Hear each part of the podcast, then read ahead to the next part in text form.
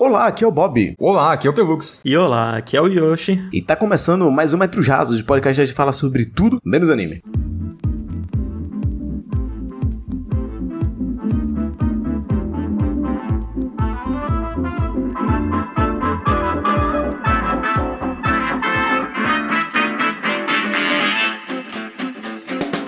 Como sempre, no começo do podcast aqui, a gente gosta de agradecer aos queridos que apoiam a gente como podem e quanto podem, né? Mas em especial a gente agradece aqui aqueles que puderam apoiar com 15 reais ou mais, como fez o querido Diego Batista, O Bruno Aguena. O Matheus Jales. o Caio Augusto. A Agatha Sofia. E o Marcos Barbosa. Esses daí, pra quem não sabe, como eu disse, são os que apoiam a gente com 15 reais ou mais nas nossas campanhas aí que tem pra você apoiar a gente. Você pode apoiar a gente no PicPay, procurando a gente como RKST Podcast. Você pode apoiar a gente no Apoia-se, digitando apoia.se barra RKST Podcast. Ou você pode apoiar a gente dando um subzinho lá na Twitch. Os meninos aí, o Pelux e o Yoshi, estão sempre fazendo live por lá. Toda quarta e toda quinta tem live. Quarta é gameplays, quinta é Masterchef pra gente passar raiva juntos. E Casamento às Cegas. E casamento às cegas. Que a gente passa raiva juntos também. Quarta gameplay, quinta reality, tudo que tudo de bom aí, com a presença inclusive da saudosíssima Clarice, né? Que participa aí também todas as lives, que Clarice já é uma, uma rockstar honorária já, né? Essa altura do campeonato.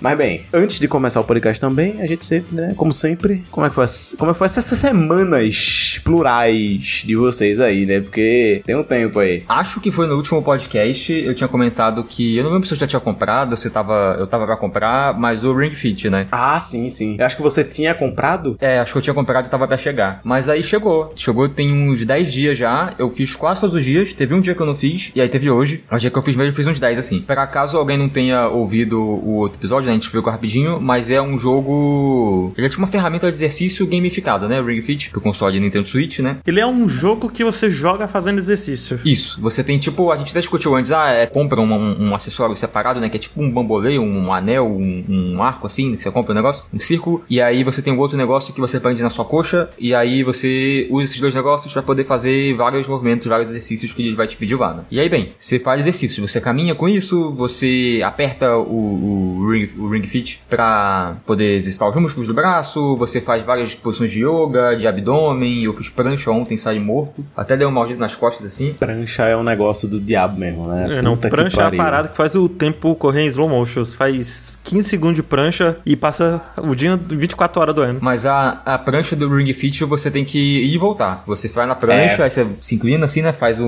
um triângulo, sei lá, você a- levanta a bunda e volta. Aí vai e volta. Uhum. E aí, pelo menos a dificuldade que eu tô de pet fazer isso 14 vezes. E talvez seja muito. E é, assim, é, mu- é muito ruim também, às vezes, no Ring Fit, esses exercícios que o movimento é uns movimentos mais sutis, assim, ele às vezes buga um pouquinho na detecção do movimento. Sim. Aí, às vezes, você, você tem que fazer o movimento um pouquinho errado pra ele detectar que você fez, assim. Eu, não- eu não sei se é coisa porque os Joy-Cons que eu tô usando já são usados, né? Desde do lançamento do Switch eles já foram comprados e, e existem por aí. Uhum. E estão sendo, sendo usados. Então não sei se talvez esteja um pouco fora. Realmente esteja com algum probleminha. Mas tem um que você tem que sentar no chão e colocar o, o anel na, no meio das pernas e apertar com a coxa, né? Aham. Ah, E ele não entende que eu tô sentado no chão. Eu tenho que pegar o, o Joy-Con e inclinar um pouquinho mais assim com a mão. Aí chega os 3 segundos e depois eu solto. Uhum. Porque pra ele, pra ele fi- ele entender que eu tô no chão, eu preciso estar muito mais vertical, vertical do que a minha perna fica Sim, sentada no chão. sim. Isso, isso rola comigo também, assim. Tem muita coisa que interfere isso no, no Joy-Con. Às vezes até, tipo, onde que tá teu Switch, às vezes teu Switch tá atrás de alguma coisa, sei lá, isso já interfere. Enfim, é, uma, um, um- é um inferno nesse sentido, assim. Mas pra 90% dos exercícios é muito de boa, assim. Eu gosto, eu sou fãzinho do Ring Fit, assim. Eu defendo é, não, demais o Ring é, Fit. é muito bom. eu fiz por bastante tempo até o Ring Fit. Vocês sabem, lembram até que mundo vocês foram assim? Que nível vocês chegaram, alguma coisa assim? Eu passei do mundo que é o mundo da perna. É, eu, eu acho que eu tô no 3 ou 4. Tipo assim, eu tô num que. É porque eventualmente você começa a, tipo, encontrar uns NPC, fazer umas missões, né? Sim, começa a ter side quest. É, aí eu, eu não lembro agora. Você vai encontrar quatro NPCs importantes, assim, pelo que eu fiz o primeiro deles. Ah, então, é, eu terminei esse mundo, foi o último mundo que eu fiz. É, eu acho que esse eu já o fiz também. É o sexto É o se- já? É o sexto mundo. Eu- não, é o quinto, é o quinto. Eu acho que eu fui pro sexto agora. Ah, então fiz mais do que, do que eu Que achava, é eu um acho. mundo pra cada NPC, né? Não, não. Não? Não é tipo um mundo só pra mulher da perna. Não, é um mundo pros quatro. É tipo, os quatro mestres. Tem o mestre da perna, a, a mestra da perna, o mestre do bíceps e o mestre do abdômen. E aí tem a outra mestra de tudo, que é uma boss fight lá com ela. Mas é um mundo só. Pois eu, Bob, o que eu tenho feito é que eu tenho andado muito de bicicleta. Muito não, né? Mas chegou minha bicicleta. Ah, é, né? Você comprou uma, né? Inclusive já quebrou o pedal também, né? Quebrou porque eu montei errado, porque eu não tinha peça, né, Pra apertar o pedal. E tinha que apertar ela inteira e eu não apertei, e aí pegou, espanou e eu saiu no meio da avenida, assim. Eu saí empurrando até uma oficina de bicicleta e foi 59 conto pra consertar. Mas aí eu. Mas eu tava pesquisando o preço depois e aparentemente esse é o preço normal e o cara deu uma ajudada, assim, apertando todos os parafusos da bicicleta que eu não apertei direito, porque eu não tinha ferramenta na hora. Perigoso isso de andar com a bicicleta ou com a manutenção mal feita, por assim dizer, porque É. ela pode literalmente Sair a roda da frente. É, enquanto tá andando. Não, não é um negócio legal, não. E aí eu tô no processo de aprender a andar em São Paulo de bicicleta, porque é uma parada muito diferente, né? Tipo, eu sempre andei muito de bicicleta lá no Ceará, mas até lá, né, tinha três carros lá na cidade que eu morava e olha lá. E aqui em São Paulo é loucura, dedo no cu e gritaria. E existe um equilíbrio que você precisa ter entre respeitar o carro e impor respeito no carro. Sim. Né, que você tem que se dar importância porque você é um ser humano ali andando, um veículo, mas você também não pode ser folgado. E aí é muito difícil, eu tô tendo muita dificuldade de me impor no trânsito, assim. Até meio perigoso também. Tipo, teve uma época que eu morava a uma 8 km do meu trabalho. Um pouco menos, na verdade. Era quase uns 7, eram uns 7 km do meu trabalho, assim. E aí eu ia e voltava de bicicleta nessa época. Eu podia ir pela BR-101, inclusive, pro trabalho. Nessa época, porque passava no, no bairro que eu morava, BR. Só que, tipo assim, eu evitava justamente por conta disso. Porque, porra, BR, os caras não tá nem aí, irmão. É BR. Você tá ligado? Tipo, foda-se. Foda-se o, o ciclista. Passava um caminhão a 200 por hora do meu lado, só o vento dele já quase me derrubava da bike, tá ligado? Eu falava, não, foda-se. Aí eu ia por dentro, assim, e era o inferno. Porque é, é meio perigoso também, né? Você tá de bicicleta, ainda mais quando você passa em local que geralmente passa bicicleta. Tem muitas vezes que, tipo, os caras ficam lá já de prontidão, assim, tipo, esperando passar uma bicicleta sozinha pra abordar, roubar a bike e ir embora, assim, tá ligado? Aí era loucura. Mas, eu- mas eu acho muito gostoso andar de bike. É muito bom. Eu tô. Comecei a pegar coragem hoje, assim, sabe? De andar na mesma faixa que o carro. Que quando tem ciclovia, eu vou pela ciclovia, né? Foda-se. Mas aí, de vez em quando, tem um trecho que não tem. E aí eu preciso passar por esse trecho. E, tipo, se eu passar pelo cantinho, pelo ladinho, às vezes é mais perigoso do que se eu andasse na faixa do carro mesmo. Sim, sim. Sabe? Aí, se no trânsito não tá muito rápido, eu vou pela faixa do carro. Aí eu comecei a fazer isso hoje. E assim, foi tranquilo. Eu fui, né, dando sinal, cumprimentando os motoristas que me deixavam passar, coisa assim, foi de boas. Só que eu não quero, porque São Paulo, gente, a Zona Norte é dividida da Zona Norte pro centro pelo, pela Tietê, né? Que você passa.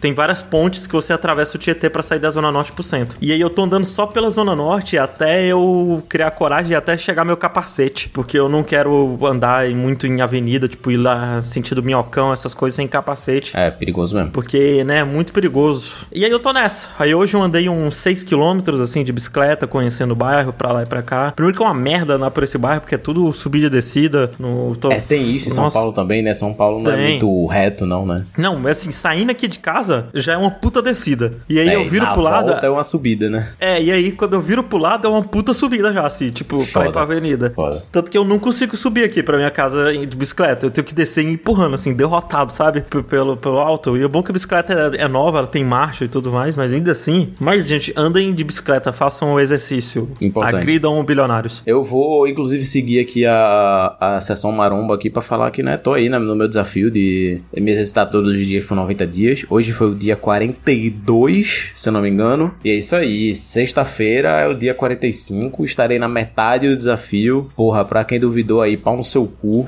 Tô aqui firme e forte. Mas não acabou ainda. Mas não, acabou, ainda. mano. Inclusive, A pessoa que duvidou pode duvidar até acabar, até o último É, dia. exatamente, exatamente. Eu, inclusive, eu fiz uma bioimpedância, né? Que, não sei se vocês sabem, é uma parada, tipo, você... Ela calcula... É um negócio que calcula, tipo, como, como é que seu peso está distribuído no seu corpo. Não só pelas partes do seu corpo, mas também as porcentagens do peso. Tipo, quanto porcentagem do seu peso é músculo, quanto porcentagem do seu peso é gordura. Mas ele vê de cada parte do seu corpo, tipo, um braço diferente do outro. É, é. Ele vê, não necessariamente o, o braço, ele separa, tipo, o corpo meio que em quadrante, assim. Mas é, mas é basicamente seu braço e suas pernas. Tipo, ele vê sua perna direita, sua perna esquerda, seu tronco e os seus superiores de cada lado. E é isso, assim. E você vê em detalhe, né? E aí, eu não sei se é quem tiver, quem tiver me ouvindo e nunca viu uma foto minha, ou sei lá, eu não sou uma pessoa gorda nem nada, mas, tipo, é, eu sou justamente, tipo, o meu biotipo é um biotipo que me incomoda muito, porque eu sou magro, tipo, eu não tenho gordura muito espalhada pelo meu corpo todo, mas eu tenho muita barriga. Toda a minha gordura tá acumulada na minha barriga. Tipo, fiz a bioimpedância e 26% do meu corpo é gordura, que é uma taxa ok. E desses 26%, metade, tipo, eu tenho 11 quilos, alguma coisa assim, de gordura só na minha barriga. Tipo, é só lá. O resto, da,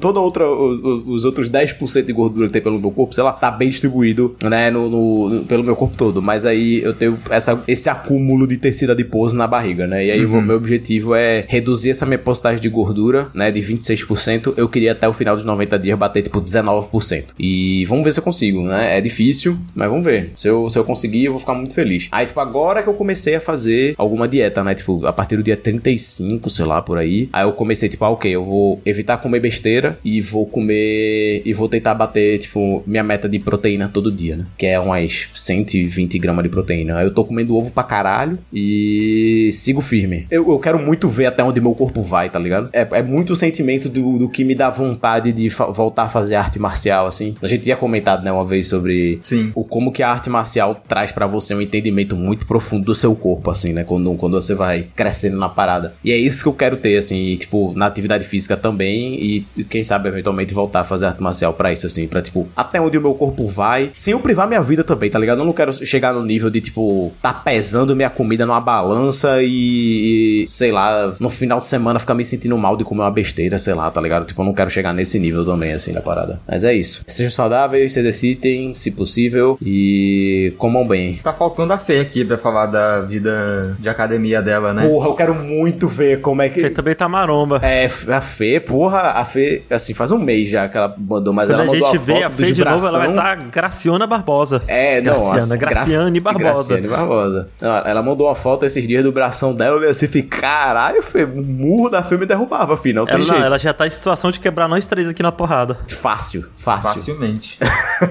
a Fê é a mais perigosa dos Jocuchiteiros, não tenho dúvidas disso. Mas bem, não é sobre fisiculturismo que é esse podcast. Ou inclusive antes, antes, antes, antes de começar, caralho, vocês viram Rodrigo Góes? Quem? Acho que eu não sei quem é. Esse cara, Rodrigo Góes, porra, o cara estourou. É tipo o cara que ele faz uns vídeos vendo se o marombeiro, se ele usa é, anabolizante ou se ele é natural, tá ligado? E ele vai analisando. E aí ele bombou porque ele fez um vídeo vendo se o padre Marcelo Rossi é natural ou não. E o Casé reagiu. E, porra, esse cara é muito bom, velho. Eu tô viciado nos vídeos do Rodrigo Góes, pô. Vendo os marombeiros lá e tudo mais, aprendendo sobre anabolizante, essas paradas, né? Os perigos que tem, a porra toda. Enfim, muito foda. O conteúdo dele é muito massa. Mas é natural? O quê? Quem? Padre O Marcelo? Rossi? É. É, porra. Padre Marcelo Rossi, ele é formado em educação física. Ele, Hum. ele, ele queria ser fisiculturista. Ele fala que o maior pecado dele, Pelux, é a vaidade, porra.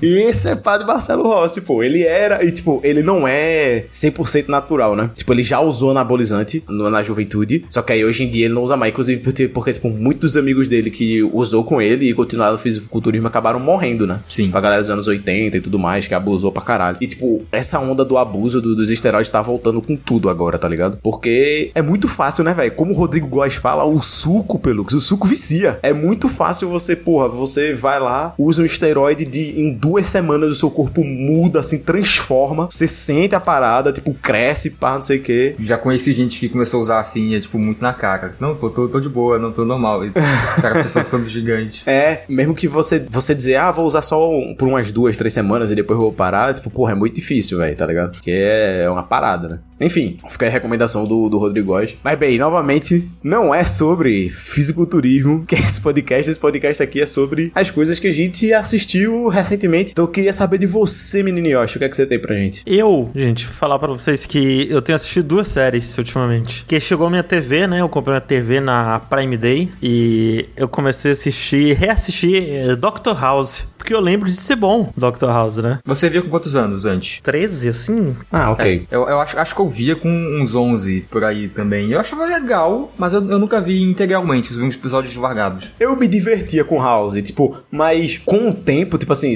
sei lá, eu acho que eu vi House até uns 15 anos, assim, eu assistia bastante. E aí, com o tempo, eu fui entendendo que aquilo era meio ruim, mesmo sem assistir de novo, Ah. tá ligado? E você vai mas- você mas fala, calma lá, né? Enfim. Primeiro, o que é Dr. House, né? Dr. House. Ele é uma. Dr. Casas. Uma interpretação de Sherlock Holmes no ambiente médico, basicamente. É isso. Que vai ter esse cara, que ele é um gênio, su- super inteligente, um absurdo assim, só que ele tem uma personalidade difícil. E aí as pessoas têm que lidar com ele e a personalidade difícil dele, resolvendo casos absolutamente esdrúxulos, absurdos que chegaram, assim. E aí tem muita coisa de, ah, as pessoas estão com raiva dele, não querem gostar dele, só que ele vai lá e acerta o negócio. Aí fica, porra, foda, né? Esse cara é horrível, mas aí tá acertando os negócios, tá, tá ajudando a gente. Assim, 90% dos casos é sífilis, né? Ele olha pro cara assim, o cara dá, dá um espirro torto, ele é, então, meu irmão, você tá com sífilis. E aí manda os caras fazer o exame, o cara volta e realmente o cara tava com sífilis. Parabéns, Raul. E ele é uma série que é feita em conjunto com várias pessoas formadas em medicina, assim, que eles fazem a consultoria das coisas que aconteceram e tudo mais. Aí a parada é que todo episódio é igual. Assim, todos os episódios vão ser muito parecidos. Vai começar com um trecho da pessoa doente, assim, saindo de casa, andando de quadriciclo, aí ela desmaia, passa mal, o quadriciclo bate, ela pega fogo e vai pro hospital. É muito a E aí, receita pronto. de, de TV aberta, Isso. É- Era bem essa época de série. anos 2000, assim, de tipo, pô, vamos fazer uma série que vai ter uma história que vai estar continuando ali, mas o principal é que cada pessoa possa só ver um episódio. Isso, e e é não, isso, e é né? isso que eu, por isso que eu assistia sempre, né? Uhum, uhum. E aí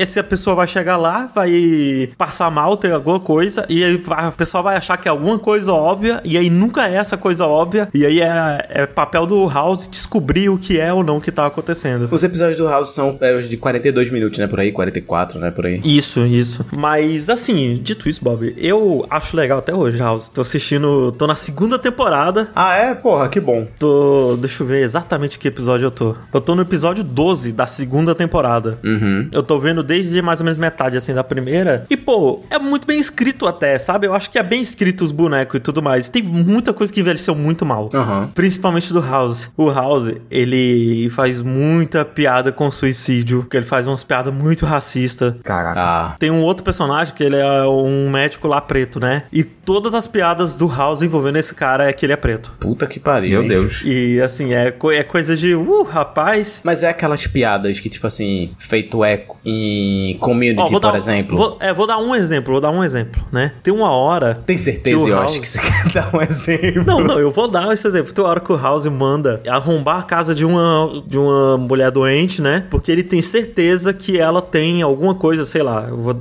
radioativo na casa dela e não sabe. E aí eles falam: ah, vai você e vai você porque você tem experiência em roubar a casa. Ah, tá, ok. Sabe? É, é coisa nesse nível, assim. É porque eu ia perguntar se era feito community, por exemplo. Porque, tipo assim, community às vezes tem uma piada racista ali no meio, né? Community, pra quem não sabe, é uma, é uma série de comédia, enfim, criada pelo criador de Rick and Morty, mas muitos anos antes de Rick and Morty, enfim. E aí rolam umas piadas racistas em community, só que geralmente quem faz essas piadas racistas é um personagem que ele é um merda, ele é feito pra ser odiado, e todo mundo, tipo, vê a piada racista como uma merda de uma piada e faz um comentário sobre o quão merda foi aquele comentário daquele cara, sabe? Tipo, 90% das vezes a piada, tipo, ela tem um- depois um- uma, um- uma crítica em cima, ou sei lá, tá ligado? E, e- e em House você acha que é assim também ou não? É só solto mesmo, é só a piada e foda-se. É mais solta, sendo foda-se. Mas aí eu, eu- eu tinha uma informação na minha cabeça, eu fui só averiguar se era verdade. Esse personagem que é preto, né? Que é o Foreman, o, o médico, ele vem do mundo do crime. Ah. Tipo, ele, ele é um cara que ele era pobre, aí entrou no mundo do crime, e aí com o tempo ele foi fazer medicina, se formou e se tornou um médico foda. Então tem isso, tem, tem essa parte, sabe? Ele usa isso como de desculpa pra poder fazer esses comentários. Mas aí vai da sensibilidade de cada um. Mas, tipo, as piadas com suicídio dele passam muito do ponto, assim. Demais, demais. Ah, aí é foda. Mais pra frente. É, mas a coisa é que o House, ele é pra ser um personagem imprestável, sabe? Ele é pra ser um filho da puta, um babaca e tudo mais. E eu tô gostando até agora, tipo, eu só não tô gostando do plot que é contínuo de um episódio pro outro, que é a coisa que menos me interessa. Mas tem tudo no Prime Video, dá uma chance, até porque você pode pegar qualquer episódio aleatório pra assistir. Eu tava, inclusive, vendo, vendo esses dias que o o pessoal fala no Twitter sobre, né? E eu até concordo um pouco. Tipo assim, eu sinto falta dessas séries que é tipo um episódio de 20 minutos e a temporada tem tipo 20 episódios, sei lá, 15 episódios, tá ligado? Eu assisti Barry. Tá ligado? Não, eu não quero, tipo, série antiga. Eu quero séries novas. Barry acabou nesse, esse ano, porra. nesse formato. Ah, ok. Não, mas você quer monstro da semana? Não, eu não quero necessariamente. Tipo, Não, não, pode não até necessariamente ser com a pegada meio sitcom, assim, sei lá, tá ligado? Mas é porque, tipo assim, eu quero essa ideia de. Essas séries mais despretensiosas, por assim dizer. Ah, mas eu acho que tem bastante. Eu acho que é só porque não é mais o que é mais popular, sabe? Mas eu acho que tem muito. Por exemplo, tem aquela About Elementary, Hum. que é uma série, é um sitcom que se passa numa escola é, pública da periferia dos Estados Unidos. Não, mas isso que eu ia falar, é um sitcom, o Abbott. É, então, aqui certo. ele mencionou o sitcom, né? Não, ele falou que até pode ter uma pegada sitcom, mas você queria outra coisa, né? Ah, É, tipo, sei lá, não, pode ser sitcom também, mas tipo assim, vocês estão entendendo o que eu tô dizendo, né? Tipo assim, ter essas. Acho que não pode muito. até ser. Porra, é porque, vamos lá, vamos lá. Eu queria ter esse sentimento de, tipo, que você tem quando você vai assistir, sei lá, esses dias eu assisti Lost, por exemplo. mas Lost não é isso. Eu, calma. Mas Lost é uma parada de tipo assim, é uma temporada tem 400 episódios. Eu não preciso estar, tipo, eu não vou assistir uma temporada, eu vou esperar dois anos pra sair outra, e nesses dois anos eu tenho que estar procurando outra, outras 800 coisas pra estar assistindo no meio, entendeu? Tipo, eu queria uma parada gigante que eu pudesse ficar assistindo, tipo, e essa parada fo- fosse nova, uma parada nova, tá ligado? Que fosse. Você, de- você quer uma série que, que lance um monte de episódio. Maratona, tipo, Netflix, 25 episódios. Não, não, não na maratona, mas que tipo, porra, Não, tudo bem, não vou precisar maratonar, tipo, tudo num dia, mas você vai ver vários episódios por dia. Por exemplo, Lo- Lost. Lost, quando lançou, a primeira temporada acho que tem 20 episódios, sei lá, do- do- é, 15 episódios, que seja. Foram 15 semanas, foram pelo, me- pelo menos uns 4 meses de Lost passando na TV, certo? Uhum. E aí lança, sei lá, The Last of Us lançou esses dias, é dois meses. É, é 8 episódios, acabou, tá ligado? A temporada. Ah tá, mas você quer ver semanalmente, você quer... É, é, eu quero a parada, tipo, vai estar lá comigo e eu vou ter esse compromissozinho assim por um bom tempo, tá ligado? É esse sentimento que eu quero ter, assim. É um negócio muito específico, é uma besteira, É, é, é um uma pouco merda. É, uma, mas é uma besteira, É, mas mas. o, o que é isso hoje em dia é reality show, né? É, mas porra, reality show, irmão, porra. Pô, um Tá casamento ligado? às cegazinho, um, um Masterchef. é, dito isso aí, Giovanna, a gente assiste. Tipo, porra, é, inclusive. Você uma- quer algo nesse formato? Taskmaster, eu acho que é muito bom nesse formato. Então, mas o Taskmaster tem bem menos episódio, né? Quantos que são? É, então, são 10 episódios por temporada, tem 15 temporadas. É, o negócio é que tem muita temporada, mas é que ele quer... Você quer pegar o momento de estar lançando. É, não, a 15 a 14 tá terminando agora. É, não, pode até ser um um negócio que já foi, sei lá, mas eu, eu queria pegar do, do, do começo. Enfim, vai. Mas, cara, Eu- eu só- aí- me aí deixa reclamar, específico demais, Me pô. deixa reclamar. Eu quero, eu Você quero tem que poder ver exigir série, coisas. Ver série da CW. Que aí é isso aí, 20 e poucos episódios. Aí, não, aí fudeu. Aí eu, o queria, eu Flash quero um vai negócio lá, que seja bom toda também, semana né? vai, vai apanhar pro vilão, ouvir um discurso motivacional e vencer o vilão no final. Não, é- eu, eu, Lançar um acho, filme por semana. Vai, vai Eu acho- existe um limite, eu né? acho importante falar que tem que ser bom, pelo menos, né? Assim. Vê três temporadas do Flash, era bom, aí acabou. Dá 60 episódios já. Mas essa não é a principal série que eu queria falar hoje. Ah, olha aí. Porque a principal série que eu queria falar hoje é uma que eu tô assistindo com o Pelux, chamada Silo, ou Silo, pros, pros colonizados. E sobre o que é Silo, né? A gente vai acompanhar esse grupo de pessoas que eles vivem dentro de um silo. Silo, pra quem não sabe, é aquela parada que tem em fazenda, que é um cilindro gigante que guarda grãos lá dentro. Você já viu Um Lugar Silencioso? Tem uma cena de nervoso. No silo. No silo. É verdade. Então, o silo é uma- isso, né? E aí, essa civilização inteira, assim, umas 10 mil pessoas, moram nesse silo gigantesco. O silo, a gente pensa um negócio cilíndrico, né? Mas você É. nem percebe direito que ele é cilíndrico por dentro, porque ele é muito espaçoso. Ele tem, tipo, várias paredes por dentro dele, né? Então, Ele tem uma escada no meio em caracol gigante. É, é, é, tipo, eu não acho que seja um silo qualquer, né? É um puta de um É. silo industrial É, não, não, é, gigante, é, assim. tipo, É, não,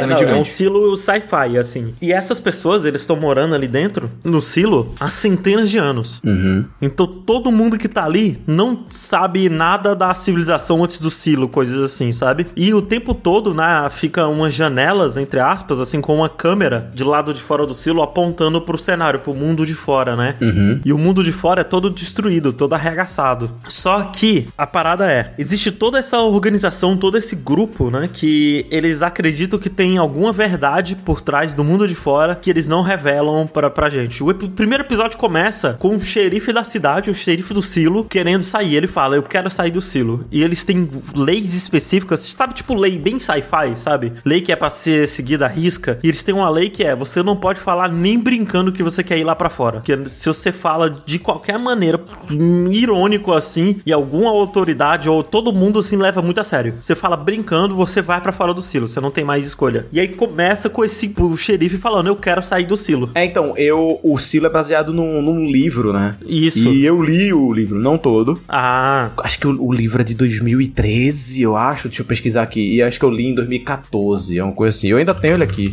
E aí eu, eu li mais ou menos 2014 por aí, né? Me pegou muito essa parada de que, que eu não sei se foi passada pra série assim, né? Mas, assim, o livro ele começa estabelecendo muitas coisas sobre o Silo em si. Ele estabelece muito bem esse mistério de o que é que está acontecendo do lado de fora, né? De tipo, Sim, né? você É, fica o tempo todo ponto. se perguntando. E ele também estabelece, tipo, por exemplo, o silo, ele é uma parada que já tá funcionando há um bom tempo. Então, por exemplo, tem alguns recursos de manutenção do silo já estão se esgotando ou são extremamente limitados, né? Tipo, tem escada que se desgasta que o pessoal não tem como reparar aquela escada ali. Tipo, quando ela quebrar, sei lá, aquele degrau vai quebrar e é isso. E a galera vai ter que se virar com aquilo ali. Os quartos, né, eles foram divididos, tipo, foram reduzidos porque a população aumentou. Então os quartos estão ficando cada vez menores dentro do silo. Não, e tem um controle populacional muito apertado. Isso, isso. E ele estabelece isso muito bem. Mas acontece uma virada no começo, e eu acho que falou aqui que acontece também na, na série, que quando eu tava lendo o livro, quando rolou essa virada, eu fiquei puto. Fiquei, porra, vai tomar no cu.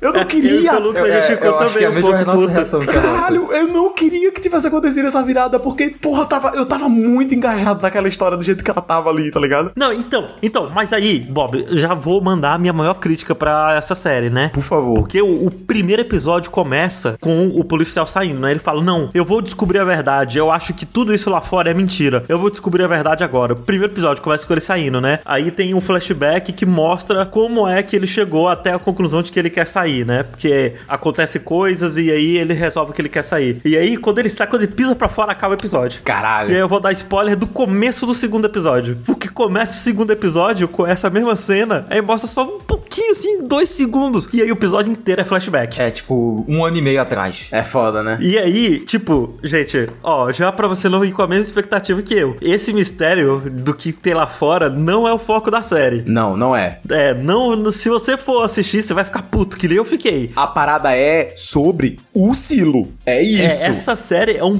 puta clickbait, assim, é um clickbait em forma de série. E, tipo, é muito estranho que ela seja sobre o Silo e ela abre com o que tem fora, né? Ela É abre. que é pra pegar o, o- a pessoa, sabe? O viciado em Netflix ali, que gosta de colocar na, na veia. Porque todo final de episódio, todo final de episódio é um puta cliffhanger, filho da puta. Mas eu vou, vou te falar, hein? Tipo, todo mundo que leu o livro fala muito bem do livro. Fala que gostou pra caralho, fala que é, é foda e não sei o quê. E, tipo, é porque eu na época, tipo, hoje em dia, provavelmente, é porque hoje em dia eu não conseguiria ler um livro, né? Já começa daí. Mas, tipo, se eu estivesse lendo um livro ho- hoje em dia, né? Se, se a internet não tivesse destruído o meu cérebro, eu provavelmente eu continuaria, tá ligado? Tipo, essa quebra de, de expectativa que rola no começo, ela talvez até me engatasse mais hoje em dia. Mas na época, eu só fiz ficar puto e eu larguei o livro. Eu larguei. Tipo, tá, até que tá lá na casa dos meus pais. Eu nem trouxe pra cá, que nem tem a chance. Não, mentira, peraí. Tá aqui. Achou? Mentiras podem ser fatais, a verdade também. O silo, olha aí. Caraca. Quantas páginas? Não tem número de página, doido. Conta aí, uma por uma. Ah, tem, tem, tem, tem, tem, tem, tem. Redondas 500 páginas. Ah. Mas aí foi isso, tipo, quando rolou essa quebra de expectativa, eu, eu quase cortei. Mas vocês, tipo, ainda estão lendo, ainda estão assistindo mesmo depois dessa virada toda, mesmo depois desse segundo episódio de flashback, pá. Estamos, estamos. Inclusive, demorou um pouco pra mim engatar de volta, mas agora, no momento que tá atual, eu estou interessado no plot do Silo e tudo mais, o que tá acontecendo lá dentro. E ela é uma série da Disney Plus, né? Não, da Apple Plus. Da, da Apple Plus, isso, isso, isso. Mas até, sei lá, o episódio 4 eu tava puto. Não, eu, eu continuo puto. É interessante lá dentro, mas eu continuo puto. A Apple tá fazendo umas produção muito foda, né? Inclusive, muita produção baseada em livro, né? E livro de sci-fi, assim. Os caras tão pegando. Eles estão trabalhando com os estúdios foda de CGI, assim. Estão fazendo umas paradas muito foda que dá muita vontade de assinar, assim, pra, pra sair assistindo, sabe? Mas, mas, tipo, ela tá legal, mas você pensa em Apple, você pensa em quê? Ted Laço, Ruptura, não tá nem perto Aham. dessas pra mim. Tá legal, Ah, mas nem, nem- se você for esperando isso, não vá. É. Pelo menos pelo menos pra mim, do que eu vi até agora. Não, é, eu também não tô gostando tanto quanto o Ted Lasso e Ruptura. Mas ainda assim eu tô interessante. Eu tô interessante.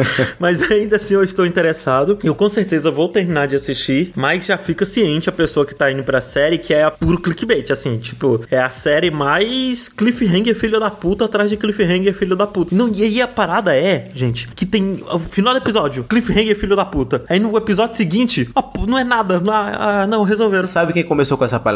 Todo episódio de Lost termina no cliffhanger, irmão. Não tem jeito. Todo episódio de Lost, as cinco temporadas de os 800 episódios de Lost, todos eles terminam com cliffhanger, pô. Não tem jeito. E é isso, os episódios variam de duração, tem episódio de 40 minutos, e tem episódio de uma hora e pouco. Gosto. Acho que o primeiro, o primeiro episódio tem uma hora e pouco. E aí todos os outros foi tipo 40, 45 minutos por aí. É, mas são, são grandinhos, assim, né? Uma série que você é. sente que ela tá, tipo, dando tempo pra todas é as cenas. Ela é, bem é uma série, uma série lenta. Né? É, não, não, não vai ter. Não é uma série de ação, é uma série só de sci-fi e investigação, assim. Mas vocês ainda pretendem terminar de assistir a temporada não, e pretendo, tudo mais? Acho que sim. A sim. gente viu cinco episódios agora, não tem os outros cinco. Mas assim, se não revelar no final da temporada, eu vou ficar maluco. E eu não vou ver uma segunda. É, não, se no final da temporada, se até lá não revelar nada do lado de fora, ou, ou responder, ou, ou não sei que ele dê uma resposta que eu inimaginável, assim, é, pra alguma é. coisa de Tucilo. Se rolar alguma coisa muito absurda, assim, aí eu, pô, não, bora lá.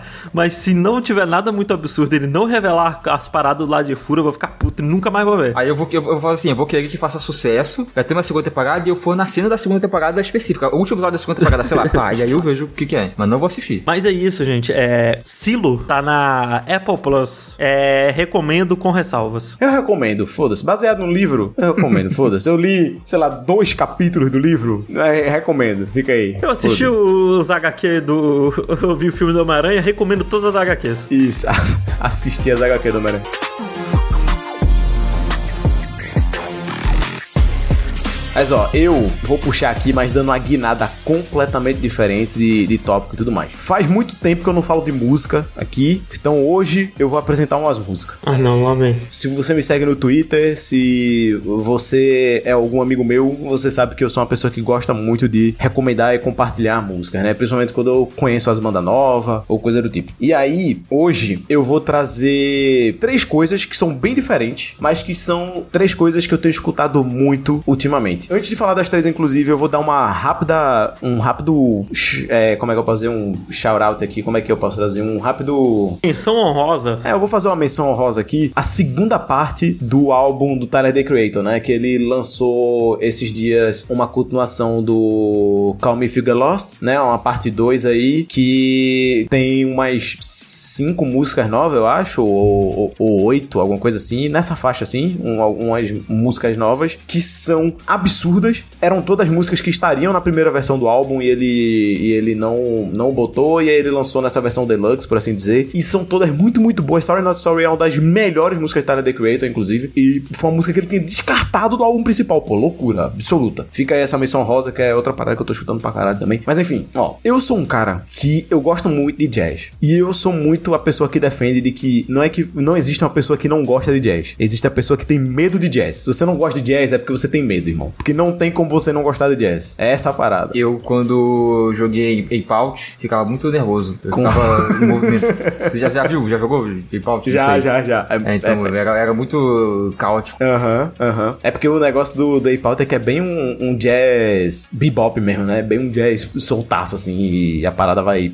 enfim. E eu vou trazer três coisas que envolvem jazz, mas de maneiras muito diferentes aqui pra, pra gente começar. A primeira delas, inclusive, não é nada que seja underground nem nada do tipo, mas é uma parada que, tipo. Uma galera que faz um jazz muito bom é o tal do japonês. A galera no Japão faz uns jazz muito foda. Muitas bandas de jazz boa no Japão, feito Cassiopeia, por exemplo. Eles fazem um som do caralho, assim, né? Todo mundo sabe. Até música de, de anime, de, de videogame. Vídeo abertura de Cowboy Bop. É, sabe? Tipo, enfim, o, até umas músicas de Evangelion também, que é um jazz. Enfim, os caras fazem um jazz muito bom, os jazz fusion é muito foda. Música de Evangelion é um jazz? Tem algumas que são. Algumas da ah, trilha sonora pensando são. na abertura. Ah, não, não, não. Pô, eu ia falar, ah, parece mais uma música gospel do que um jazz. Não, não, não, não. E aí, como eu tô nessa parada do jazz, eu queria muito dar a palavra de alguém, né? É, propagar a palavra de alguém que pode muito lhe introduzir ao jazz japonês de uma maneira excelente. Excelente. E, sinceramente, eu não conheço, eu não consigo imaginar ninguém melhor para você começar a escutar um jazzinho maroto japonês que não seja Masayoshi Takanaka, irmão. Masayoshi Takanaka, pra quem não sabe, ele é um cara que ele é um guitarrista japonês e ele começou a tocar numa banda, ele começou tocando em banda e tudo mais, até que ele começou a seguir carreira solo lá pra década de 70, 80, assim. É, ele, inclusive, ele é de 53, então, tipo assim, ele, é um, ele já tem agora 70, vai fazer 70 anos esse ano, e ele é simplesmente um absurdo. Absurdo. Tipo, não, não, não tem como, assim, tipo, ele tá no Rolling, na, na revista Rolling Stones como um dos melhores músicos, da, um dos músicos mais influentes do século passado, tá ligado? Tipo, top 100 músicos influentes do século passado. Tem música Uhum. dele que as revistas botam assim, tipo, sei lá, revistas especializadas em guitarra botam as músicas dele, tipo assim, ah não, essa é top 20 canções instrumentais de guitarra da história da humanidade, assim, e tem lá, Masao Takanaka. Esse é o cara, ele é um monstro, e tem uma coisa do Masao Takanaka que é, ele é apaixonado por música brasileira, esse cara. Ah, Ele, inclusive, tem um álbum que chama Brazilian Skies, que é só tocando jazz com guitarrinha misturado com música popular brasileira. Tem samba, tem uma pegada MPB, tem, enfim, é muito foda. E aí eu vou apresentar aqui pra vocês uma dele. Por mais que eu recomende muito Brazilian Skies como um álbum, assim, ele é incrível, incrível. Se você puder escutar, escute. É, ele inteiro, assim, é um álbum muito alegre, muito divertido de você escutar. Mas como as músicas desse álbum são muito grandes, eu vou,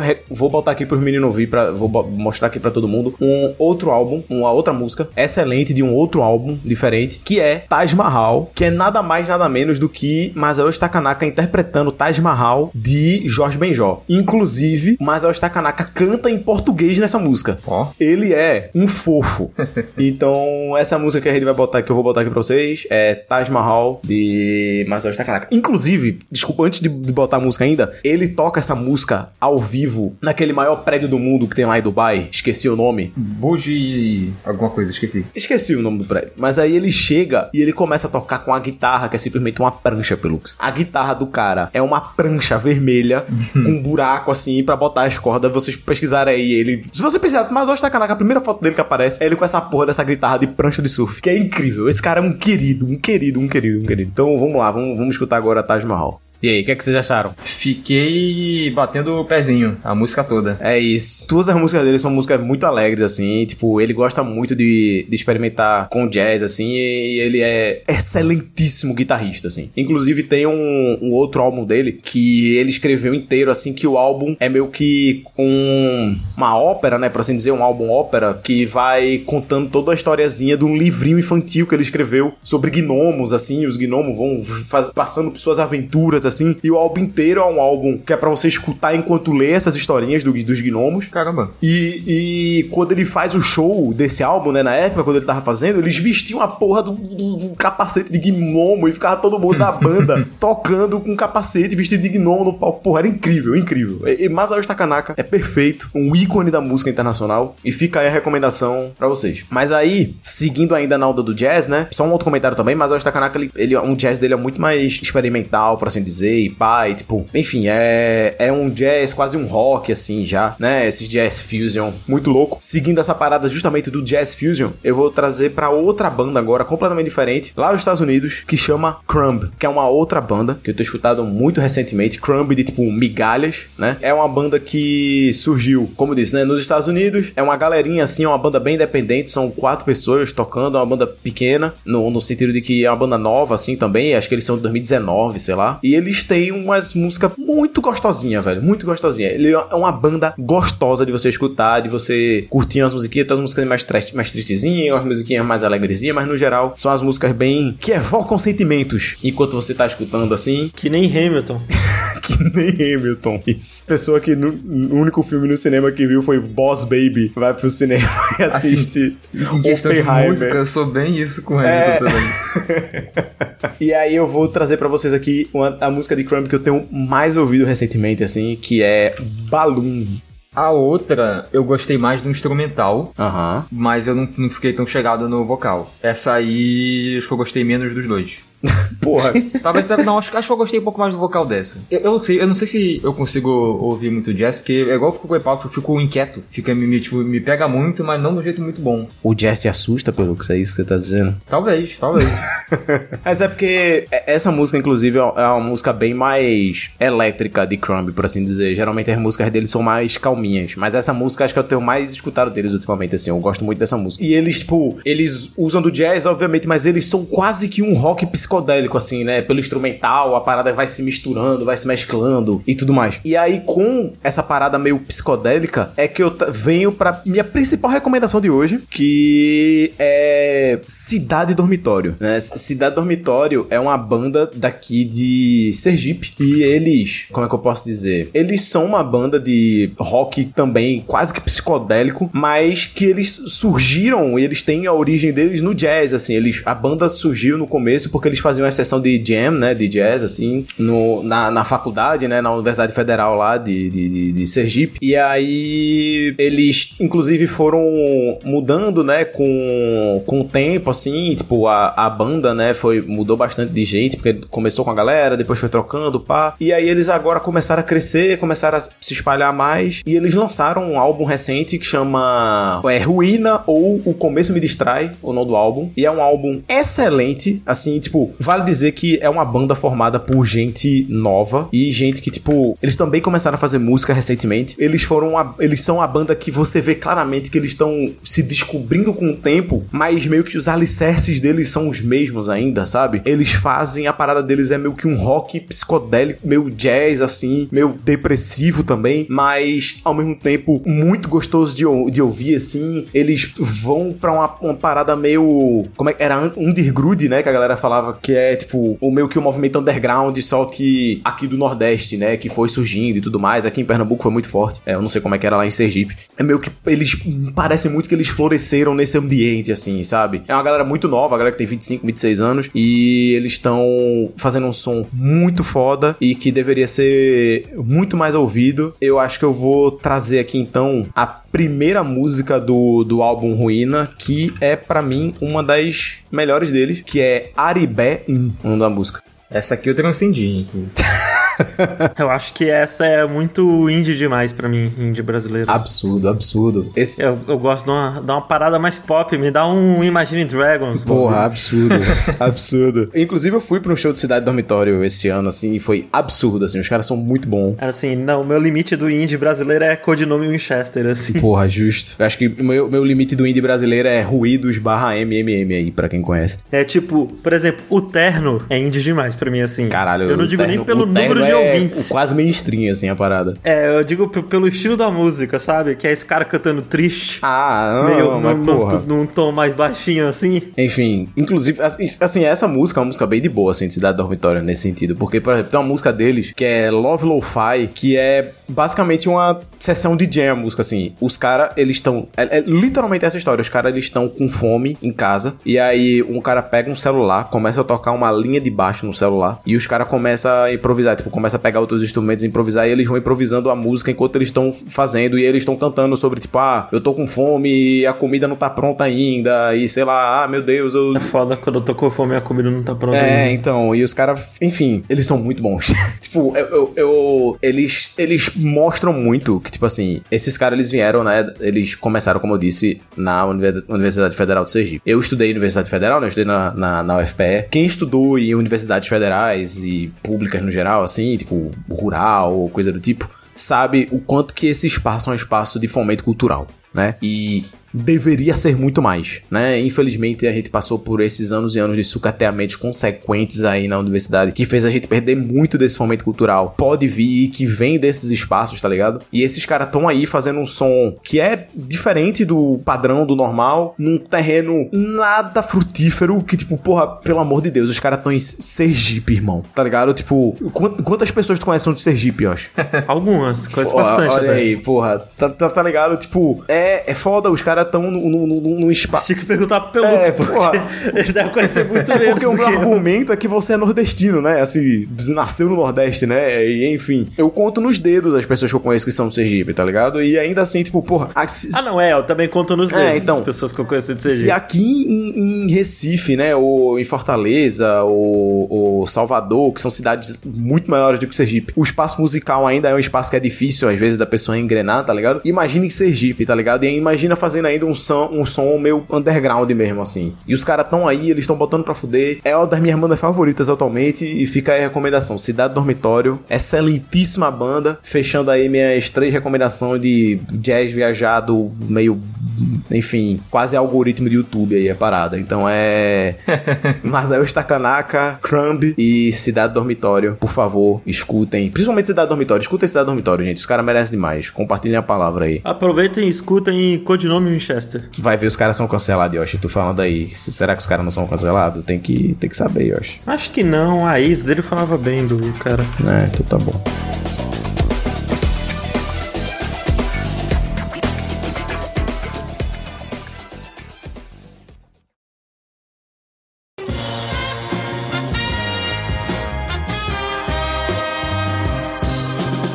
Finalizar aqui, trarei algo que me veio ao conhecimento graças ao nosso amigo André Campos, né, lá do Jogabilidade. Olha aí. Ele, umas semanas atrás, falou de uma série, uma tal de série chamada Barry, que eu já tinha ouvido falar dela antes, inclusive, acho que foi pelo próprio André, ele chegou a comentar no podcast quando tava na primeira ou na segunda temporada, assim, uns anos atrás. Só que agora a série acabou, né? Ela teve a sua quarta temporada e foi a última. Hum. E aí ele trouxe de novo no podcast, recomendou e tal, e eu falei, ah, agora eu vou. E essa que foi a minha obsessão, assim, pelos últimos tempos, pela minha última semana. Todo mundo que conviveu comigo não aguentava mais ouvir falar de Barry, que eu ficava recomendando para todo mundo. É, não, acho que já tem uns meses que toda. Uns meses não, mas tem umas semanas. Toda vez que eu falo com o Pelux, a primeira coisa que ele fala é Bob já assistiu Barry. e...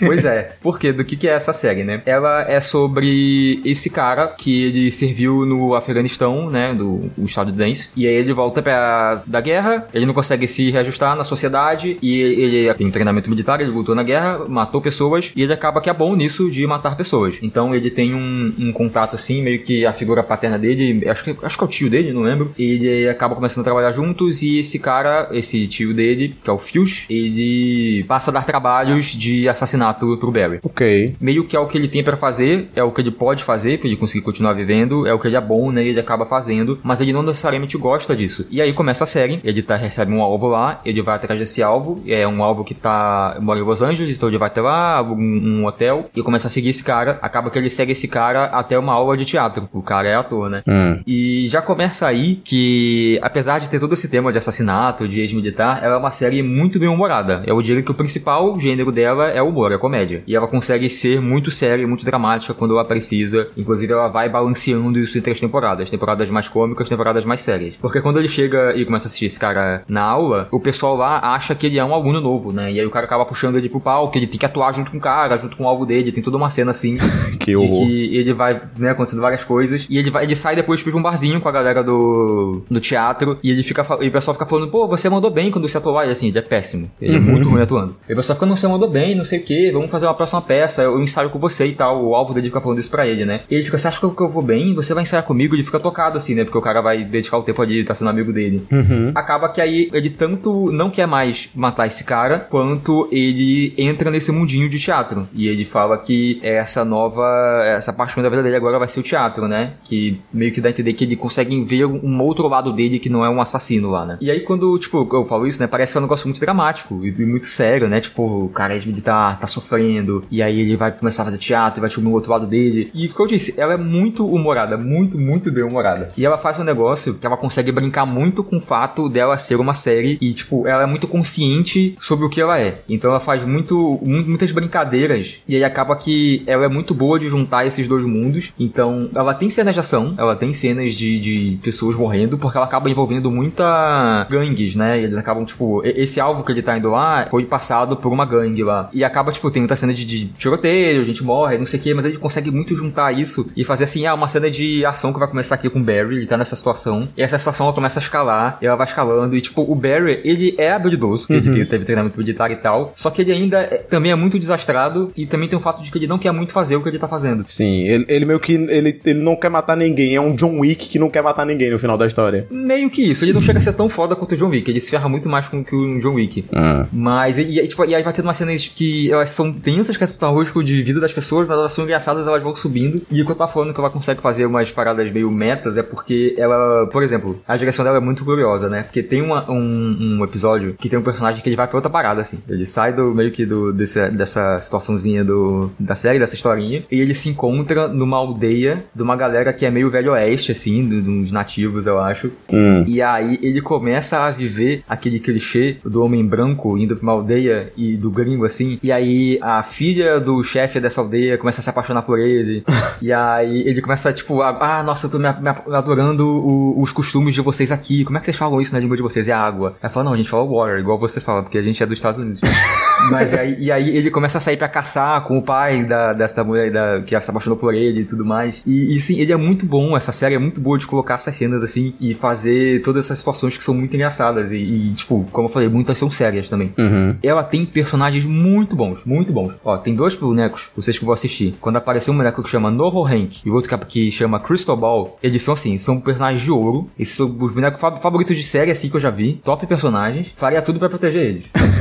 Aparecia em todas as cenas que tem eles. Gosto de boneco bom. Um deles é o cara sem pelos, né? É, o cara que é, ele é um, um cara que ele é. tá, Apareceu ali na tela agora. Ele é, ele é de careca, sem sobrancelha, sem nada. assim. Ele é um tanto tatuado. São muito bons. E é uma série relativamente curta, né? Ela tem quatro temporadas, mas os, os episódios têm uns 30 minutos e são oito episódios por temporada. Então você vê bem rápido, assim. Acho que eu vi em uma semana. Caramba. E eu recomendo demais. N- Não, não vou saber dizer o suficiente o quanto ela é boa, o quanto eu gostei. É, assim, realmente, eu não estou exagerando quando eu digo que Pelux ele fala quase sempre de, tipo, quanto que ele tá gostando dessa série, assim, tipo, ele realmente fisgou muito ele. E eu tô muito curioso de, de ver, assim, quem é o ator que faz o Barry, você sabe dizer? É, é o Bill Hader. Ele é um ator um tanto conhecido por fazer Saturday Night Live. E também, caso você tenha visto It, parte 2, ele faz uma das crianças mais velhas lá. Ah, eu sei quem é, eu sei quem é, eu sei quem é. Ah, eu gosto dele, eu acho ele ok. É, e, e até onde eu sei, ele tá super envolvido com a série, né? Ele é o diretor de vários, maioria dos episódios, ele escreve também, se eu não me engano. Geralmente quando a série vai pra uma segunda temporada, assim,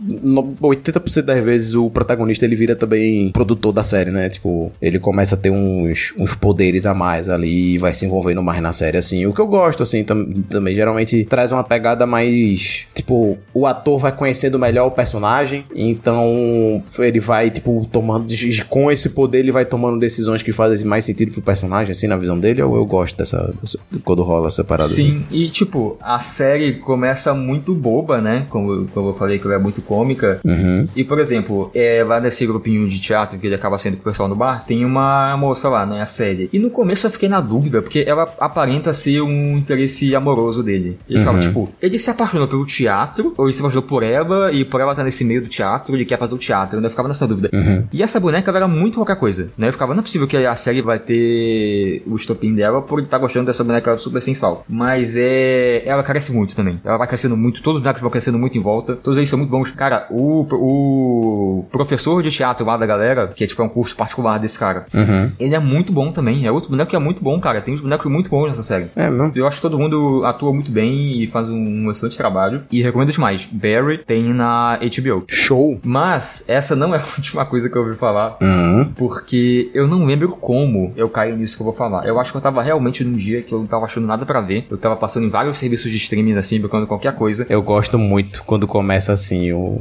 Isso. Foi assim que eu assisti Milfman. Ó, Porra. E eu acho- uma coisa só porque eu queria, tipo, ah, vou dormir, mas, tipo, né, não quero ficar no celular porque eu não vou dormir nunca, vou botar alguma coisa aí pra ver. Uhum. E aí, vocês já ouviram falar de um filme chamado Tempo? Tempo. Olds, o original. Tem- é do Shamalaya. Shamalaya? Exatamente, é o, o novo. Eu não sei se é o mais recente, mas é um dos mais recentes. Não, não é o mais recente. Já tem um depois desse, que é o Cabin. Eu acho que é só Cabin o nome do filme. Sei. Que, é que tem o Dave Bautista, inclusive, o filme novo dele. Disseram que tava muito bem. Tô ligado qual que é esse filme. Old, né? Do nosso querido Shyamalan. Shyamalan, que não é um cara que eu vou dizer que eu acompanhei muito, assim, é o trabalho dele. Mas eu vi Corpo Fechado. Tem um tempo que Corpo Fechado era bom, né? É, então, ele Na fez. minha cabeça. Ele fez. Sinais, Sexto Sentido. É, então, ele fez Seis, Sexto Sentido é dele? Seis Sentido e Corpo Fechado, que foram os filmes que, tipo, mega bombaram ele. Sinais É, não, também, Sexto né? Sentido tipo, foi bombou o demais o filme cara. dele que... E aí É, o cara eu não- passou não um bom. tempo sem fazer nenhum filme bom. Ele fez aquele live action do Avatar, que é uma exato, isso que eu falar. Ele fez Corpo Fechado, que era bom, e aí vocês falam que vocês fizeram dele, também é bom. E aí a minha outra referência dele é o live action do Avatar, que eu vi. E é um dos piores filmes que eu já vi. É uma tragédia, é uma tragédia. Ele fez Vrido e fez aquele outro agora também, é, pra terminar a trilogia, Fragmentado. Fragmentado, não. Então, é, o Fragmentado é antes do vídeo que termina a trilogia, né? E aí eu, eu vi o Fragmentado, o vídeo eu não vi. Falam que é ruim também, não sei. É, então, tipo, o Fragmentado foi o que fez ele voltar ultimamente, né? Tipo, ele tava um bom tempo sem fazer um filme decente. Aí ele fez Fragmentado, que bombou, né? É um bom filme, é um filme ok. E aí depois ele fez Vidro, que todo mundo fala que é uma merda. Então, e é muito curioso pensar em como que ele parou nesse tempo. No caso, o nome do filme é o tempo. Ah, outra coisa importante também, ele fez Stuart Little. Importante também. É dele? Ele é dele, Stuart Os Little? dois? Os live actions? Ele, não, não, não, ele é, ele fez no roteiro, né? Ele é um dos roteiristas do primeiro Stuart Little. Ele é Ó, um dos roteiristas. Se conecta com o House, que o Josh falou, né? Que É, ele é o pai. o do- House é o pai é do Stuart Incrível. E assim, é, é muito curioso, tipo, como que ele veio parar no, no, no tempo aqui, porque ele é um filme de terror. E ele, assim, ele é totalmente um filme que o pessoal faz, que, que filme de terror genérico pra encher catálogo de streaming, sabe? Ou, ou até pra, no Aham. cinema pra o pessoal ir e tomar susto, que, sabe? Esse filme de terror que a gente já tá acostumado. E que são. Tipo a Freira, Ruins. que saiu recentemente. É, tipo a Freira, tipo, sei lá, Annabelle. Annabelle. Coisas desse, desse gênero. E, bom, ele é sobre esse casal que eles estão pra separar, um homem e a mulher, e eles falam, pô, vamos se separar, vamos dar uma última memória de nós dois juntos, felizes, pros nossos filhos, que é um menino de, sei lá, uns 9 e uma menina de uns 11, 12. Aí a mulher, ela encontra esse resort na internet, vamos lá passar essas férias, ser felizes e, né, ter essa última memória. E aí, beleza, eles vão pra esse resort, né, e aí eles estão, tipo, em um momento lá, ah, comendo, bebendo, não sei o que, na, na mesa, chega um cara que trabalha no resort, assim, ele parece que é, tipo, um funcionário mais importante, parece que é o gerente, o dono do lugar e tal. Ele chega e fala, ah, eu normalmente não falo isso pra todo mundo, mas eu tava vendo a sua família assim de longe, fui com a vibe de vocês, e eu vou passar um passeio especial pra vocês aí. Hum. Chega mais tarde, daqui a pouco vai chegar um cara num carro, senta no carro e se embora pra uma praia exclusiva, assim, um negócio especial que não pode ir muita gente, passeio VIP. E bem, eles vão pra essa praia e vocês sabem qual que é a premissa desse, dessa, desse filme? Eu sei, a gente viu o trailer junto em live. É, eu não faço ideia. Se você sabe qual que é a premissa desse filme, esses primeiros 45 minutos do filme, assim, são muito chatos de você ver, porque é o todo o lenga-lenga até chegar lá e vocês personagens começarem a entender o que que é, né, e tal. Que eu vou falar, né, apesar de serem 45 minutos de filme, é a premissa do negócio que você viu o trailer, que o Josh falou que eu não lembro do trailer. Já diz o que que é, né, que nessa praia, ela, ela é cercada, assim, né, por umas montanhas, por umas pedras, não sei se você chama de montanha, mas são umas pedras gigantescas, só tem uma passagenzinha assim, que é uma, tipo, uma rachadura nessas pedronas, e aí tem uma praia, uma praia até curtinha, assim, né, o quanto de areia tem até o mar é, é pequenininho, e o pessoal fica lá. E o negócio é, nessa praia, as pessoas envelhecem muito rápido. O tempo pra elas passa mais rápido. The Beach That Makes You Old, O que que é isso? do meme que tem, tipo, o pessoal fez num um podcast gringo que é dois arrombados. Enfim, aí é tipo meio que é feito por IA, assim, e os caras estão falando sobre um chega e vira que fala que vai pra. Eu fui pra praia que envelhece. E aí o outro fica, não, como assim não existe uma porra de uma praia que envelhece? Enfim, é um meme, é um meme. Ah, deve, ser por Foda-se. causa, não conheço. deve ser por causa desse filme, pô. É, Ou então se for baseado em um livro, É, sei lá. não sei. Eu não lembro exatamente, eu acho que passa um ano em 30 minutos. Então o pessoal chega lá e aí tem as crianças, né? A criança fica meia hora, uma hora ali, já foi um, dois anos, já estão tudo com barba, tudo adulto. Aí o pessoal começa a pensar, nossa, tá acontecendo alguma coisa estranha aqui, né? As crianças estão com alergia, tá das crianças não sei o que que tá acontecendo, não sei o que. Mas é isso. Aí tem uma velha, por exemplo, a velha começa a passar mal, né? Porque tá envelhecendo. E aí, isso leva pra umas situações muito chatas e muito cansativas e de tipo assim, nossa, eu tô ficando velho, aí eu tô ficando, minha visão tá ficando ruim, né? Aí umas cenas muito toscas da visão ruim dessa pessoa afetando ela, o outro tá ficando surdo. Aí, meu Deus. Só que tem uma hora que eles estão muito tempo lá já, né? Que cai a noite. E aí, quando cai a noite, começa a acontecer algumas coisas um pouco mais interessantes, que ele começa a conseguir explorar essa ideia um pouco mais. E aí, deixei isso até pro final, que eu queria dar uns spoilers de uma cena que eu acho que é uma cena boa desse filme. Ok. Não, assim, Pelux, agora eu quero que você conte 100% com spoiler pra mim. Pode Assim, contar o esse filme, inteiro, agora, né? É, porque eu não, acho que eu nunca vou assistir esse filme, porque vendo o trailer aqui parece muito ruim. Então, ele é ruim e uma coisa que eu não comentei, os atores são muito ruins também. Os atores são muito ruins. Melhor ator é o, o menininho antes de ir pra praia, né? O menino quando tá criança ainda. Verdade, tem esse ator, tem o menino hereditário, é verdade. Esse menino quando tá criança, ele vira o ator hereditário porque ele fica adolescente, né? Eu acho que nem é tanto culpa dos atores. Eu acho que é culpa do diretor. Do diretor. É, não, não duvidaria. É, não, porque esse diretor, ele tem essa parada, né? De. Ele tem uma direção muito esquisita. E é esquisita mesmo que eu quero falar. Não quero falar único, né? Porque ele, assim, é único, né? Também à sua maneira. Mas é que eu, eu acho que a, a esquisitice do Shyamala é muito sem propósito várias vezes. É o esquisito pelo esquisito. E aí muitas vezes não funciona pra mim, por isso que eu não gosto tanto. Uhum. Não, eu gosto de coisa quando é esquisita, assim, mas, tipo. É que, por exemplo, essa porra desse filme tem cara de filme que deveria ser um curta, ao invés de um filme. É assim, eu não duvidaria que ele seja baseado no curta, de uma lenda de algum lugar, alguma coisa assim. Que aí é o que eu fico pensando, porra, já é uma ideia que pra, pra arrastar pra um filme parece um, um, tipo, né, o que tá enchendo muita linguiça. Imagina dirigido pelo Shyamala. Aham. Mas ó, aí chega, vou, vou manter na parte que eu vou começar a dar spoiler. Chega na noite e tem uma cena que eu acho que ele consegue explorar essa ideia bem. Porque não é só que eles envelhecem de realmente de idade, né? É tipo, as células deles estão envelhecendo super rápido. Então se eles se cortam, por exemplo, cicatriza na hora, fecha o machucado, né? É tipo, como, como Ah. eles estivessem passando super rápido. E aí tem uma personagem que ela tem falta de cálcio, eu acho, no corpo dela, tem que ficar comendo coisas que tenham cálcio. É parecido com o cara do, do Samuel Jackson, né? Do, do vidro, né? Ele, ela tem os ossos super frágeis, não, não tanto quanto dele. Só que aí, quando, quando vai passando vários anos nela assim poder consumir cálcio, ah, é, né? E obviamente eles não conseguem sair dessa praia, né? O que acontece quando eles vão passar por essa rachadura, quando eles não se afastar, eles ficam, tipo, com uma super náusea, uma dor de cabeça e desmaiam. E aí ninguém consegue sair. E aí ela fica lá presa, não consegue coisar, e o corpo dela vai ficando deformado, né? Ela vai ficando super corcunda, os ossos vão começando a ficar de um formato esquisito. E ela é uma personagem que ela é super noiada com a aparência dela. E aí tem uma cena que as crianças, não mais crianças, estão fugindo do negócio lá que tá acontecendo no outro canto e acabam se deparando com essa mulher, porque ela tinha sumido do filme por um tempo, assim, por várias horas do, do, do, do dia lá. E aí ela tá nessa situação toda corcunda e tal, e ela tá maluca, porque ela é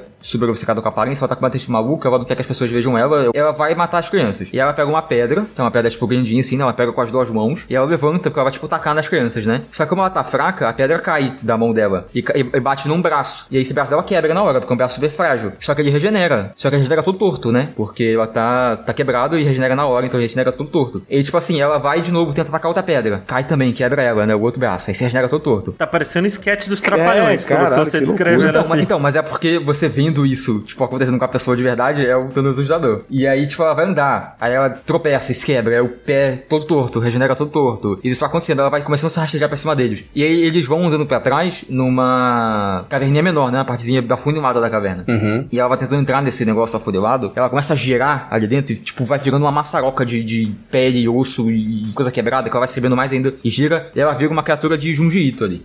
e aí, tipo assim, essa cena me pegou. Essa cena, pô, fiquei, caraca, foi, tipo, foi uma boa ideia. Eu, eu, eu achei bem executado aqui, pegou a premissa do filme, né? E fez um, um negócio legal, assustador. Mas agora, o resto do filme, não, eu não sinto que consegue nada disso, assim. Tem umas cenas que eu acho que nem fariam sentido se tivesse nessa situação, né? Caralho, que essa cena que, né, a, gente- a gente tá vendo aqui agora a cena que o Peluco comentou da, da menina com a, com a pedra, né? E, assim, essa é uma cena que parece muito boa pra estar num livro e muito ruim pra você ver num filme, porque você imaginar essa criatura que está se consertando em posições quebradas, né? Tipo, o braço dela tá fazendo um L e, e- e se curando assim e tudo mais. É, faça o L imediatamente. Você imaginar isso é muito mais forte do que você vendo, né? Você vendo só fica um negócio esquisito, ainda mais com CG por cima, assim. Ah, esquisito. É, eu não sei, eu, eu acho que pra mim adicionou eu tá vendo. Não sei, porque talvez você imaginou primeiro, né? É. Como eu expliquei aqui, você imaginou antes de ver. Uhum, uhum. Aí pra mim eu acho que, que adicionou um pouco. Mas realmente, assim, as atuações podiam ser muito melhores, o, o efeito podia ser muito melhor, né? O CG podia estar tudo sendo muito melhor ali. Mas vocês querem que eu dê spoiler do filme então? Do porquê que tem essa praia, do que, que tá acontecendo aí? Pera, tem explicação do porquê tem a praia? essas coisas? Tem. Não vou saber, eu vou saber exatamente, que eu já não lembro tanto, nem prestei tanto assim, não dei o trabalho de prestar tanta atenção, mas eu posso. Falar pra vocês, chat, tô vendo uma cena aqui sem contexto do, desse filme, em que uma pessoa é, corta a outra com a faca enferrujada. Deixa eu ver o que vai rolar. Sim, bem merda. Assim, bem. Olha, tem uma cena, vou, vou dar spoiler já. Acontece antes dessa até. Essa mulher que cortou o cara com a, com a faca enferrujada, ela tinha um tumor, meio que na barriga, assim. E aí ela vai pra lá, né, e começa a crescer muito esse tumor, porque tá passando o tempo muito rápido. E aí eles operam lá mesmo, assim. O cara pega a faca, abre ela, e aí começa a se curar, e a galera tem que segurar a barriga dela aberta, assim, porque tá, porque tá fechando, né, porque ela tá cicatrizando. E eles pegam, assim, uma bola de basquete de tumor, assim, larga, e aí Não. fecha normal, ela fica de boa, ela ficou curada do câncer. Incrível. Fica completamente saudável. É assim que funciona, ela, né, ela na fala vida na hora, assim, real. ela acorda e fala, caraca, eu tô me sentindo muito melhor, sei que... É assim que funciona na vida real. Mas ó, a explicação porque, porque que que a galera envelhece lá. Não vou saber dizer exatamente, mas é algo envolvendo essas montanhas, essas pedronas aí, que tem um magnetismo que pega na praia e aí pega nos corais, e aí esse meiuca aí faz isso. Uhum. Meio que a explicação que eles dão. Agora, por que que tem esse sticker de resort e por que que é, eles foram escolhidos e foram levados pra lá, né? Pra essa prainha? Esse resort é de uma companhia farmacêutica de medicina, alguma coisa assim, que eles abriram esse resort como uma desculpa para poder levar pessoas doentes para essa praia. Todo mundo lá tem uma doença, tipo, essa mulher tem um, tem um tumor, tem uma outra mulher lá que ela tem epilepsia e tal. E aí eles dão medicamentos para essas pessoas doentes antes de eles irem pra essa praia e eles vão testar o quanto esse medicamento vai fazer efeito na pessoa durante toda a vida dela lá na praia. Então, por exemplo, essa mulher que tem epilepsia, ela fica sem ter epilepsia, que seria equivalente a, sei lá, 30 anos na vida dela, só com uma dose do remédio. Hum. Então, fica, porra, a gente fez um avanço na, na, no, na, na, medicina aqui do remédio da epilepsia que a gente só teria feito, sei lá, em 70 anos, normalmente, várias pessoas e tudo mais. Então, tipo, é, é essa a ideia do que, que tudo isso tá acontecendo. Caramba, que, que loucura, né? Cinema. Mas que merda, eu tenho que. Porra, aí eu perco. Eu não, eu não pagaria 60 anos da minha vida pra curar minha epilepsia, não, pô. Não, então, é, então, as pessoas não vão porque elas querem. Elas, elas não sabem. Eles são, tipo, mercado negro, assim, sei lá, são tudo fachada. E, então, tem um lance assim, na verdade, é que eles pegam o passaporte da pessoa, alguma coisa assim. Eles fazem de um jeito que a pessoa desaparece. Tipo, eles, eles dão, falam lá que eles podem morrer naquela praia e ninguém tem registro que foram eles e que eles morreram lá. E tipo, o mundo não, não sabe o que está acontecendo lá. É algo assim. Assim, sinto muito pelo que você teve de ver esse filme, assim.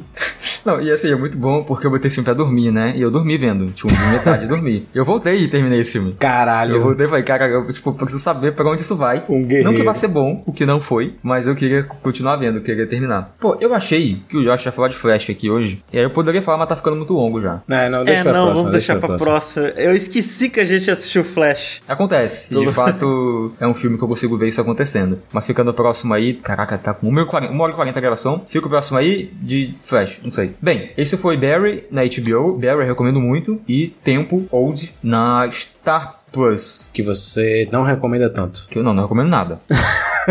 e é isso. Mas bem, então com isso a gente termina aqui mais um Metros Rasos. Muito obrigado a você que escutou até aqui. É sempre um prazer. É, vale lembrar que se você quiser e puder apoiar a gente aí, tem as campanhas, tem o PicPay, tem o Apoia, tem a Twitch. Segue a gente nas redes sociais. Manda um comentário aí no, no Spotify. Manda um comentário. A gente tem que pensar numa enquete, numa pergunta pra gente botar e o pessoal votar na resposta. Qual o seu filme favorito do Shyamala? Aí a gente coloca quatro filmes do Shyamala. Todos ruins. Não, não, a gente coloca os bons, né? Tipo, Sexto Sentido, Sinais, mas bem, é isso. Muito obrigado por ter estado até aqui. Um beijo no seu coração e até a próxima. Dá tchau aí, pessoal. Beijo, chat. Tchau, tchau. Tchau, pessoal. Chat, tchau. Beijo, gente. Tchau, tchau. Tchau, tchau.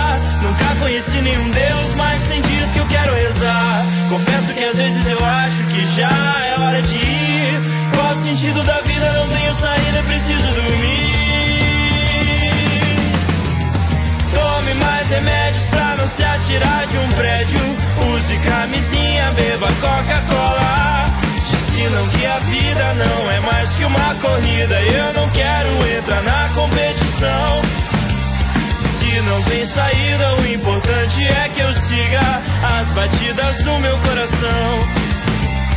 Não, o que diz a televisão? Oh, oh, oh. Mas a televisão me ajuda a dormir.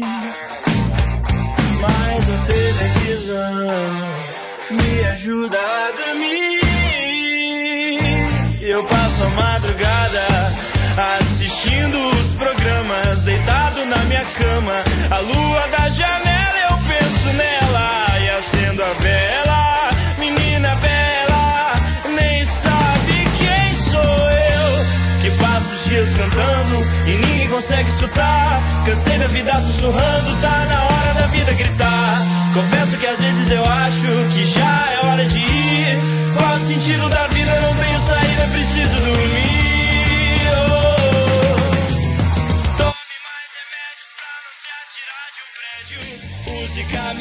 Camisinha, beba Coca-Cola. Te ensinam que a vida não é mais que uma corrida. E eu não quero competir com meu irmão. Se não tem saída, o importante é que eu siga as batidas do meu coração. Não que diz a televisão.